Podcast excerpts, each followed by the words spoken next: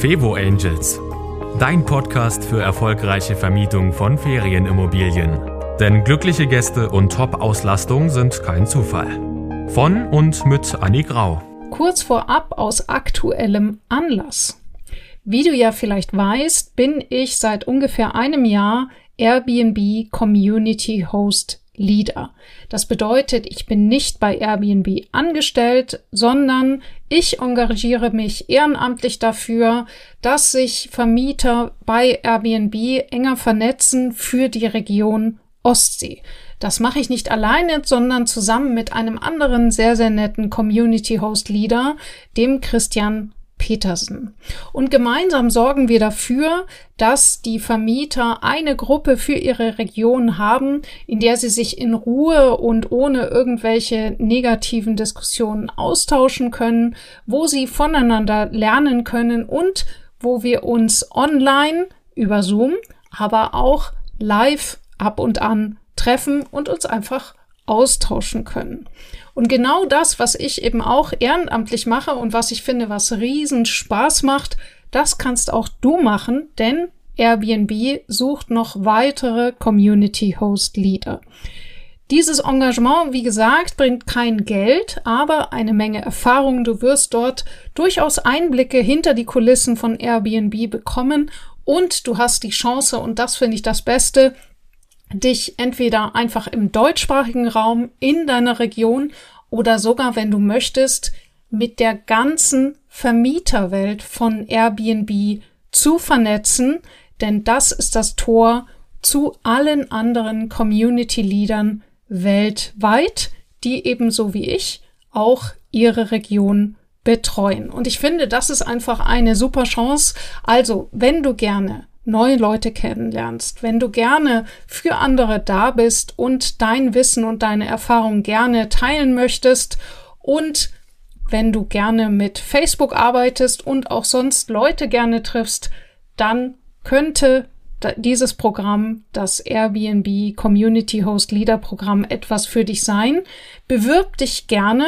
Da gibt es jetzt zwei Wege. Entweder du schreibst mir eine kurze E-Mail an kontakt@ fevo-angels.de, Kontakt mit K, oder du googelst Airbnb Community Host Leader und dort kannst du dich auch direkt bewerben und findest alle Informationen.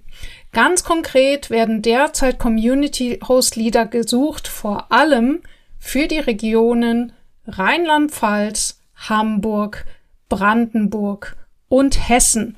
Aber selbst wenn du nicht in diesen Regionen bist, kann ich dir nur empfehlen, schau dir das Programm an und bewirb dich, wenn du Lust drauf hast. Und wer weiß, vielleicht sehen wir uns da schon bald auf einer der Veranstaltungen, zu denen du dann auch eingeladen wirst. Ich würde mich freuen und jetzt zur nächsten Folge. Diese Folge ist für dich, wenn es dir nicht egal ist, wie viel mit deiner Ferienwohnung reinkommt, wie viel du damit ver verdienst, wenn du laufende Kosten hast und aktuell Schwierigkeiten hast, diese zu decken in der Nebensaison.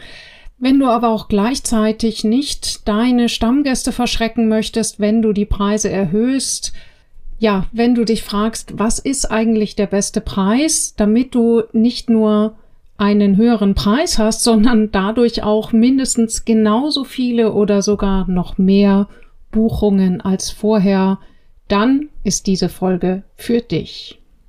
Diese Folge ist übrigens nicht für dich, wenn du sagst, ne, wieso, äh, Preise kein Thema, erhöhe ich regelmäßig, ähm, dann kannst du direkt springen zu meinem Webinar, weil ich dort nämlich noch mehr verrate zum Thema Preisstrategie und dir mal anschauen, ob deine Preisstrategie schon komplett ist. Am 20.09. du findest nach dieser Folge noch einen Hinweis beziehungsweise in den Show Notes dazu.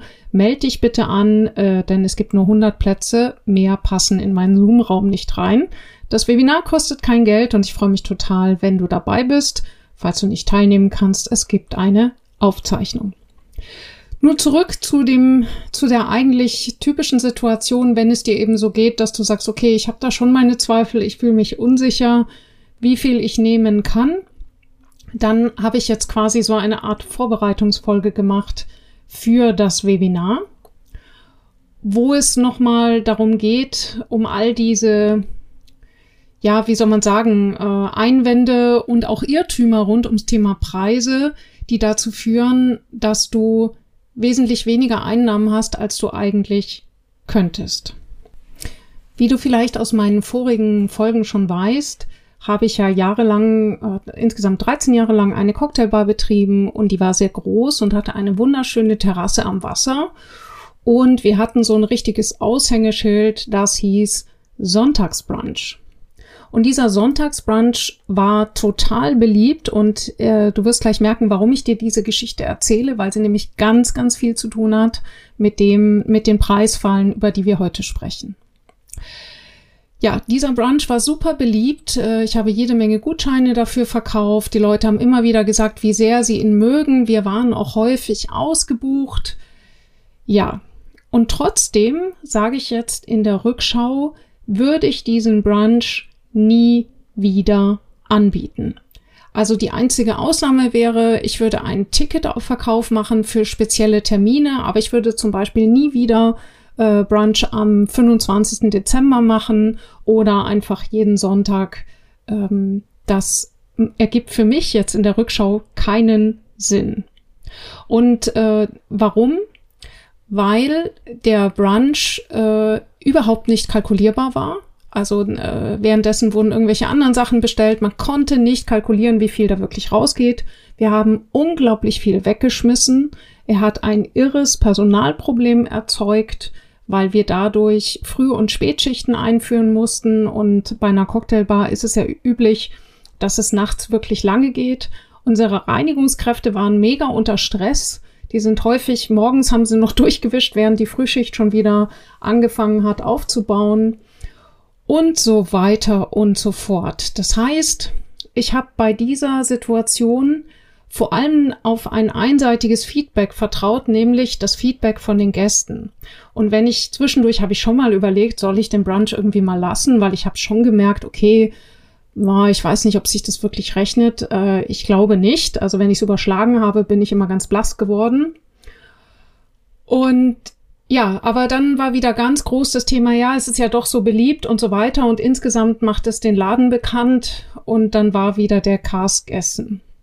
Und das ist genau die erste Preisfalle, die ich meine, nämlich wenn wir uns, wenn es um Veränderungen geht, dann neigen wir dazu, nur auf die Herausforderungen zu gucken, und zwar mit Vorliebe auf die allergrößte Herausforderung, die häufig äh, heißt Stammgäste und äh, denken dann weniger darüber nach, wie wir denn dieses Thema auch alternativ lösen könnten. Also was könnten wir denn noch tun, oder wie könnten wir die Stammgäste trotzdem halten oder sanft an das Thema heranführen?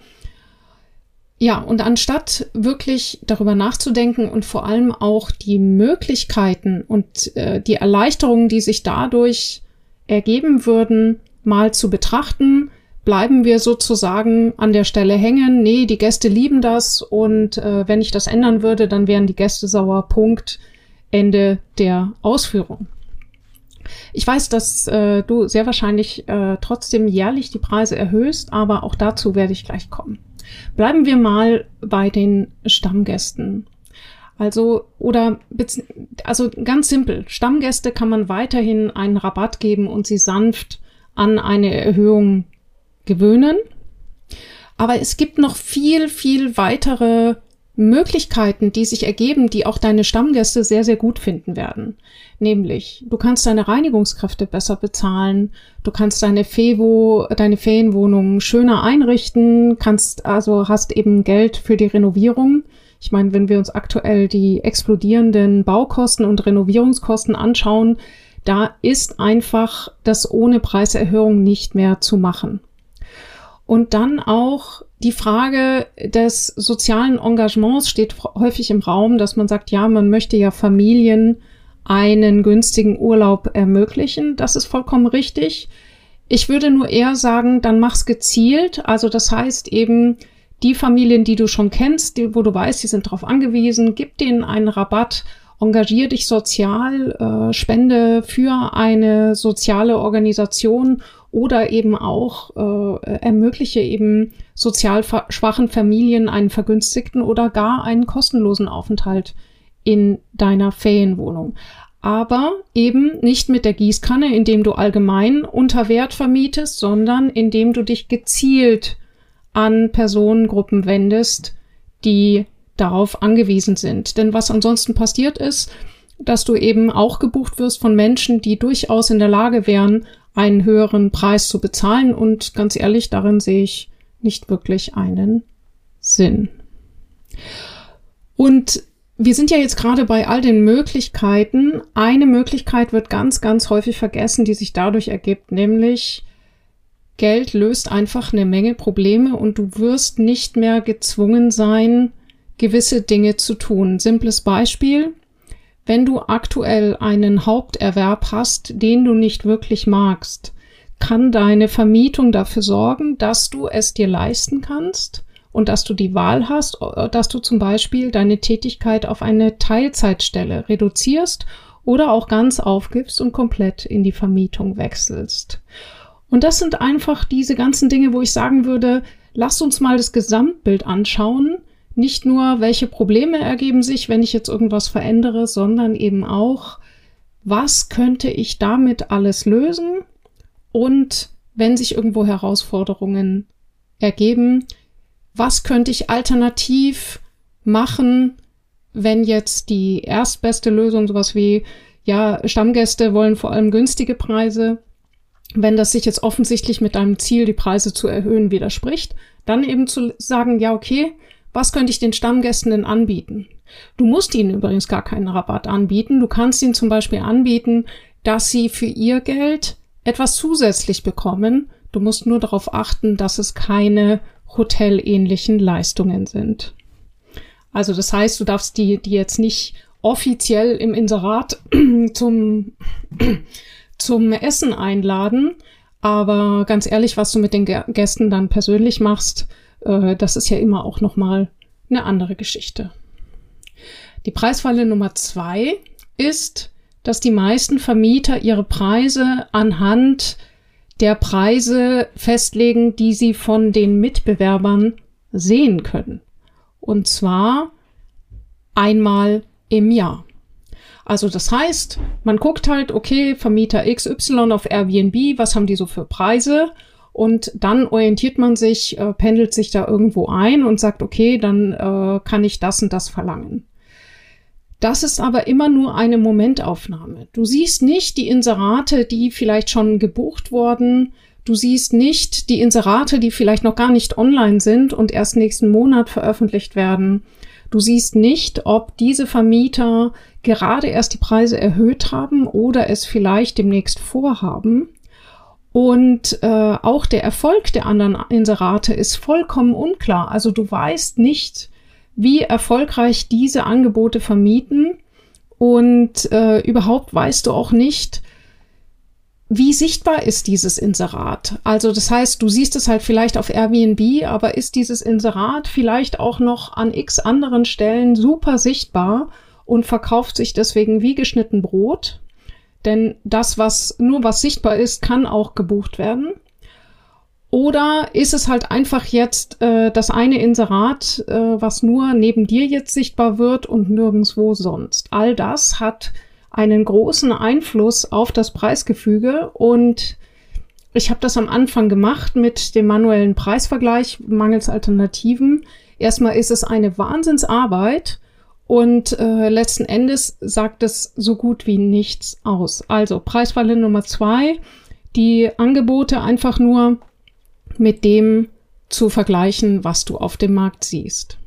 Dann äh, dazu gehört auch, äh, zum Beispiel zum Tourismusbüro zu gehen und sich einfach nur die typischen äh, Termine zu notieren, sowas wie Pfingsten, Silvester, äh, was weiß ich, Ferientermine und irgendwelche Festivals in der Nähe. Klar, das sind Anhaltspunkte, aber es gibt auch eine ganze Menge Anhaltspunkte, die du einfach nicht siehst. Also ich spreche hier von Kongressen, die nicht öffentlich beworben werden, aber zu denen teilweise tausende Menschen kommen und du kriegst es einfach nicht mit. Bestes Beispiel, zum Beispiel irgendein Fachkongress, meinetwegen ein äh, Ärztekongress äh, findet irgendwo in der Nähe von keine Ahnung was statt, äh, in der Nähe eines Flughafens, aber äh, auf einem Gelände, also äh, auf dem Land. Also ich kenne zum Beispiel äh, die der Chaos Computer Club, da kommen glaube ich 6000 Leute ins Brandenburger Land. Und ja, du kannst dort direkt campieren, aber es gibt sicherlich auch Leute, die keinen Bock haben auf Zelt und die dann plötzlich mitten im Brandenburger Nirgendwo verzweifelt eine, äh, eine Unterkunft suchen.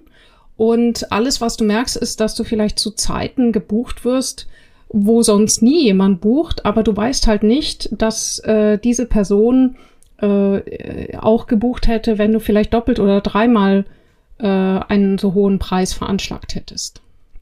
Ja, also Preisfalle Nummer zwei, nicht einfach damit vergleichen, was du siehst, sondern es gibt einfach wahnsinnig viele unsichtbare Komponenten und dafür brauchst du professionelle Preisvergleichstools, die das nicht nur einmal, sondern ständig abtasten. Die Preisfalle Nummer drei ist, dass viele Vermieter nur ganz leicht unterscheiden zwischen Haupt- und Nebensaison. Das hat auch was damit zu tun, wenn du deine Preise auf die Webseite schreibst, dann wirkt es natürlich echt seltsam, wenn das, äh, wenn das gleiche, äh, das, die, die gleiche Wohnung dreimal so viel in der Hauptsaison kosten soll wie in der Nebensaison. Tatsächlich schwanken die Preise meiner Ferienwohnung in der Nebensaison zwischen 60 Euro und in der Hauptsaison gehen sie rauf bis auf 300 Euro nicht durchgehen, sondern immer nur tagesweise, was äh, wir zum Beispiel einen durchschnittlichen pa Tagespreis von über 200 Euro in der Hauptsaison ermöglicht. Und äh, eben in der Nebensaison liege ich dann meistens so bei 80, 100 Euro. Also es, äh, solche Preistools gehen auch nicht wirklich immer an das Minimum, sondern versuchen wirklich schon immer ein bisschen mehr Umsatz zu machen. Also wenn du eben zu wenig unterscheidest zwischen Haupt- und Nebensaison und auch eben durch dein einmaliges Preisfestlegen pro Jahr oder alle sechs Monate, dadurch bist du einfach zu unflexibel. Verzeihung, wenn ich das sage, oder beziehungsweise nicht du, sondern die Preise sind zu unflexibel, weil du nicht auf Veränderungen in der Nachfrage und im Angebot reagieren kannst und äh, im Prinzip gibt es eigentlich fast keinen Moment, wo dein Preis genau richtig ist, sondern in der meisten Zeit bist du etwas entweder zu teuer in der Nebensaison oder zu billig. Und das ist genau der Grund, warum so viele Vermieter in der Hauptsaison ganz weit im Voraus gebucht sind, viel zu günstig, aber gleichzeitig in der Nebensaison dann häufig wochenlang leer stehen, weil sie in der Zeit eben zu teuer sind. Ja, also mein Tipp, trau dich stärker in deinen Preisen zu variieren und schreib eben deine Preise nicht direkt in die Home, äh, auf deine Webseite, sondern zeige die Preise nur an, wenn die Gäste einzelne Daten eingeben, denn die meisten Gäste werden nur den Zeitraum eingeben, der sie wirklich interessiert und äh, deine restliche Preiskalkulation, das ist deine Sache, das musst du deinen Gästen nicht gegenüber offenlegen. Kommen wir zur vierten Preisfalle. Die meisten äh, Vermieter, ja, das habe ich eigentlich schon gesagt, erhöhen die Preise nur jährlich und freuen sich dann eben, wenn sie weit im Voraus ausgebucht werden. Das hängt zusammen mit der dritten Preisfalle des zu geringen Unterschieds eben. Ja, das bedeutet einfach, dass du viel zu günstig bist. Wenn du ein Jahr im Voraus ausgebucht wirst, herzlichen Glückwunsch. Äh, ja, das wäre ihr Preis gewesen, sagt Rudi Carell in der verflixten Sieben, glaube ich, äh, war es, wer diese Sendung noch kennt. Du merkst es ja nicht. Du freust dich einfach nur über eine Buchung und die Gäste sind natürlich begeistert. Es ist die gleiche Situation wie bei mir beim Brunch. Die waren auch alle begeistert und sind auch alle ganz viel gekommen. Aber ich hatte echt Probleme, zum Beispiel meine Kosten zu decken und meine Familie damit zu ernähren. Und was das Schlimmste ist, also was ich dabei echt bitter finde, als meine Kinder klein waren, war der häufigste Satz, Mama, musst du arbeiten? Und ich habe ganz häufig, wenn ich nach Hause kam, habe ich nicht mal meinen Mantel ausgezogen, weil ich sowieso wusste, ich bleibe jetzt nur kurz zum Abendessen und gehe dann wieder zurück. Und das ist einfach etwas, wo ich sage, hey komm, das muss echt nicht sein. Also das, äh, ich weiß, wir haben häufig eingeimpft, dass sich Arbeiten schwer anfühlen muss und dass man Geld hart verdienen will, soll. Also dieses typische hart verdientes Geld. Aber ganz ehrlich, muss das wirklich sein? Ist man automatisch ein Raffgeier, wenn man dafür sorgt, dass man äh, gesundheitlich nicht kaputt geht durch seine Arbeit? Wie ich schon gesagt habe, du kannst auch ganz anders dich engagieren und viel, viel gezielter, aber du musst es nicht sozusagen durch Leiden, also dein, deine, deine Einnahmen rechtfertigen, sondern du kannst deine Preise sinnvoll festlegen und dann mit dem Geld was Sinnvolles anfangen. Und was Sinnvolles kann eben auch sein, dass du deine Gesundheit nicht weiter aufs Spiel setzt, dadurch, dass du so viel arbeitest, sondern dass du eben deine, deine Arbeitszeit rechtzeitig vor dem Herzinfarkt reduzierst. Hier sei dir nochmal die andere Doppelfolge von der heutigen Veröffentlichung ans Herz gelegt. Ja, wo ich eben auch sage, mein Stiefvater ist einfach tot umgefallen auf Arbeit und wir hätten ihn alle gerne länger gehabt. Und dabei gibt es noch ein weiteres Problem, nämlich, ja, dieses im Voraus gebucht werden, das war noch ganz nett bis vor der Ukraine-Krise, aber wie du vielleicht schon im letzten Jahr gemerkt hast, die Kosten verändern sich mittlerweile so rasant durch die Energiekostensteigerungen äh, und durch die äh, Inflation, dass deine Gäste schlichtweg mit einem versteckten Rabatt buchen, wenn der Buchungsvorlauf zu lange ist. Also wenn die Gäste ein Jahr im Voraus buchen, dann hast du noch keine Ahnung, wie deine Heizungspreise oder Strompreise oder der Geldwert explodieren wird oder eben sich in Luft auflösen wird. Also das heißt, das ist mittlerweile schlichtweg ein Risiko. Und das ist eine echte Preisfalle, wie sich schon im letzten Herbst gezeigt hat. Da wurden eben gerade die, äh, die Vermieter in den Skiregionen die waren schon weit im Voraus gebucht und haben, mussten dann feststellen, dass sie viel, viel höhere Heiz- und Stromkosten haben und äh, dass sie das eben nicht nachkorrigieren dürfen. Manche haben es trotzdem gemacht, aber ich muss eben leider sagen, rechtlich hat das leider keinen Bestand. Und jetzt kommt die fünfte Preisfalle, Häufig wird viel Geld gesteckt in die Ausstattung, in die Möbel, in die Renovierung. Aber das Inserat wird suboptimal ausgefüllt. Es ist ja schon schön, wenn da ein professioneller Fotograf die Bilder macht. Das ist ja schon mal super. Ganz, ganz viel erreicht. Aber wenn es einfach nur eine Darstellung der Innen- und Außenräume ist, dann weißt du sicherlich schon aus meinen letzten Podcast-Folgen, dass da einfach zu viele Fragen der Gäste offen bleiben und oberste Marketingregel, ein verunsicherter Kunde kauft nicht, ein verwirrter Kunde kauft nicht und ein Gast, der noch Fragen hat, bucht nicht.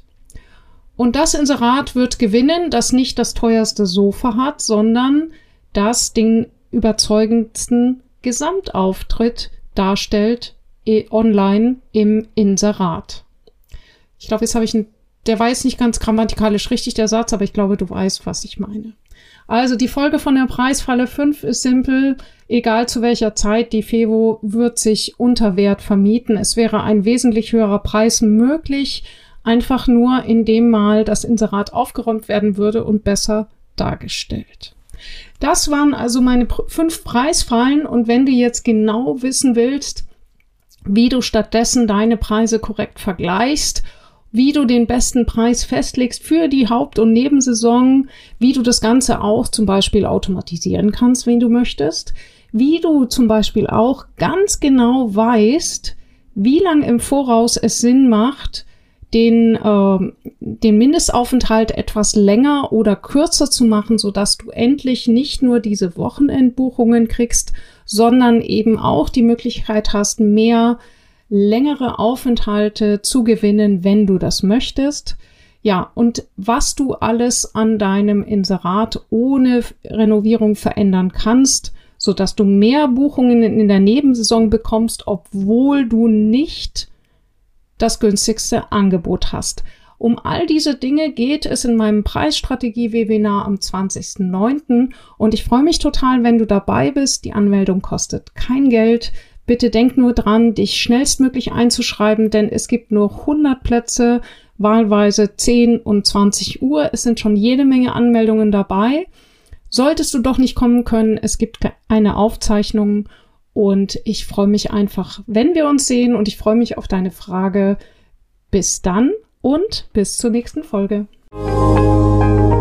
Das war Fevo Angels, dein Podcast für erfolgreiche Vermietung von Ferienimmobilien. Mehr Infos auf fevo-angels.de.